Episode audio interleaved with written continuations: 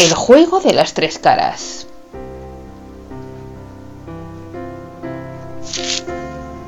Según los japoneses, todos tenemos tres caras. Tres facetas. Imaginar tres máscaras. Una de color verde, una de color rojo y una de color amarillo. ¿Qué representa cada una?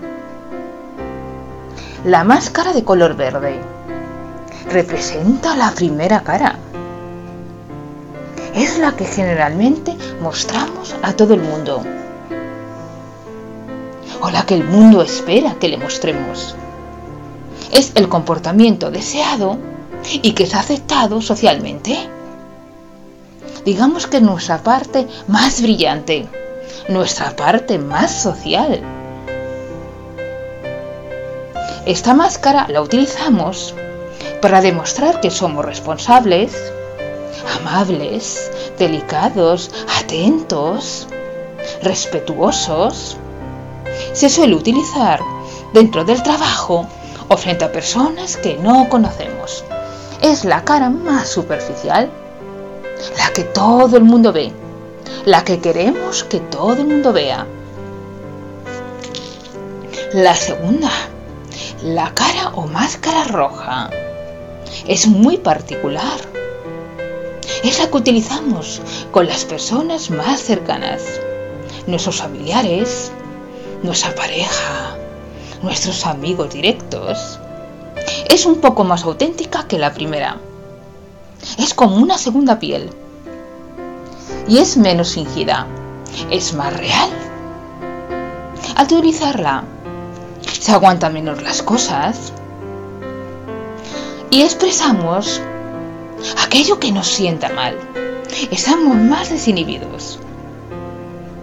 Es la acompaña mejor todas las expresiones faciales.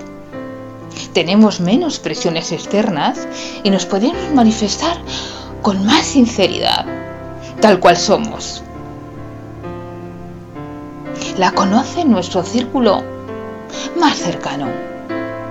Y por último, la máscara o cara amarilla es la más peculiar.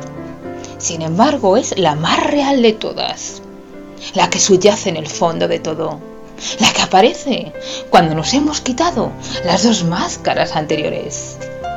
Esa máscara habla cuando hay que pedir perdón o se tienen problemas para dormir y representa la conciencia de uno mismo. Somos nosotros sin filtros. Ante situaciones de estrés, ante situaciones difíciles, Solo el alma conoce esta cara y es nuestro verdadero yo. Cada acción, cada sentimiento, cada estado de ánimo real aparece en esa máscara. Y solamente nosotros podemos interactuar con ella. Esa máscara no se la mostramos a nadie, solamente a nosotros mismos.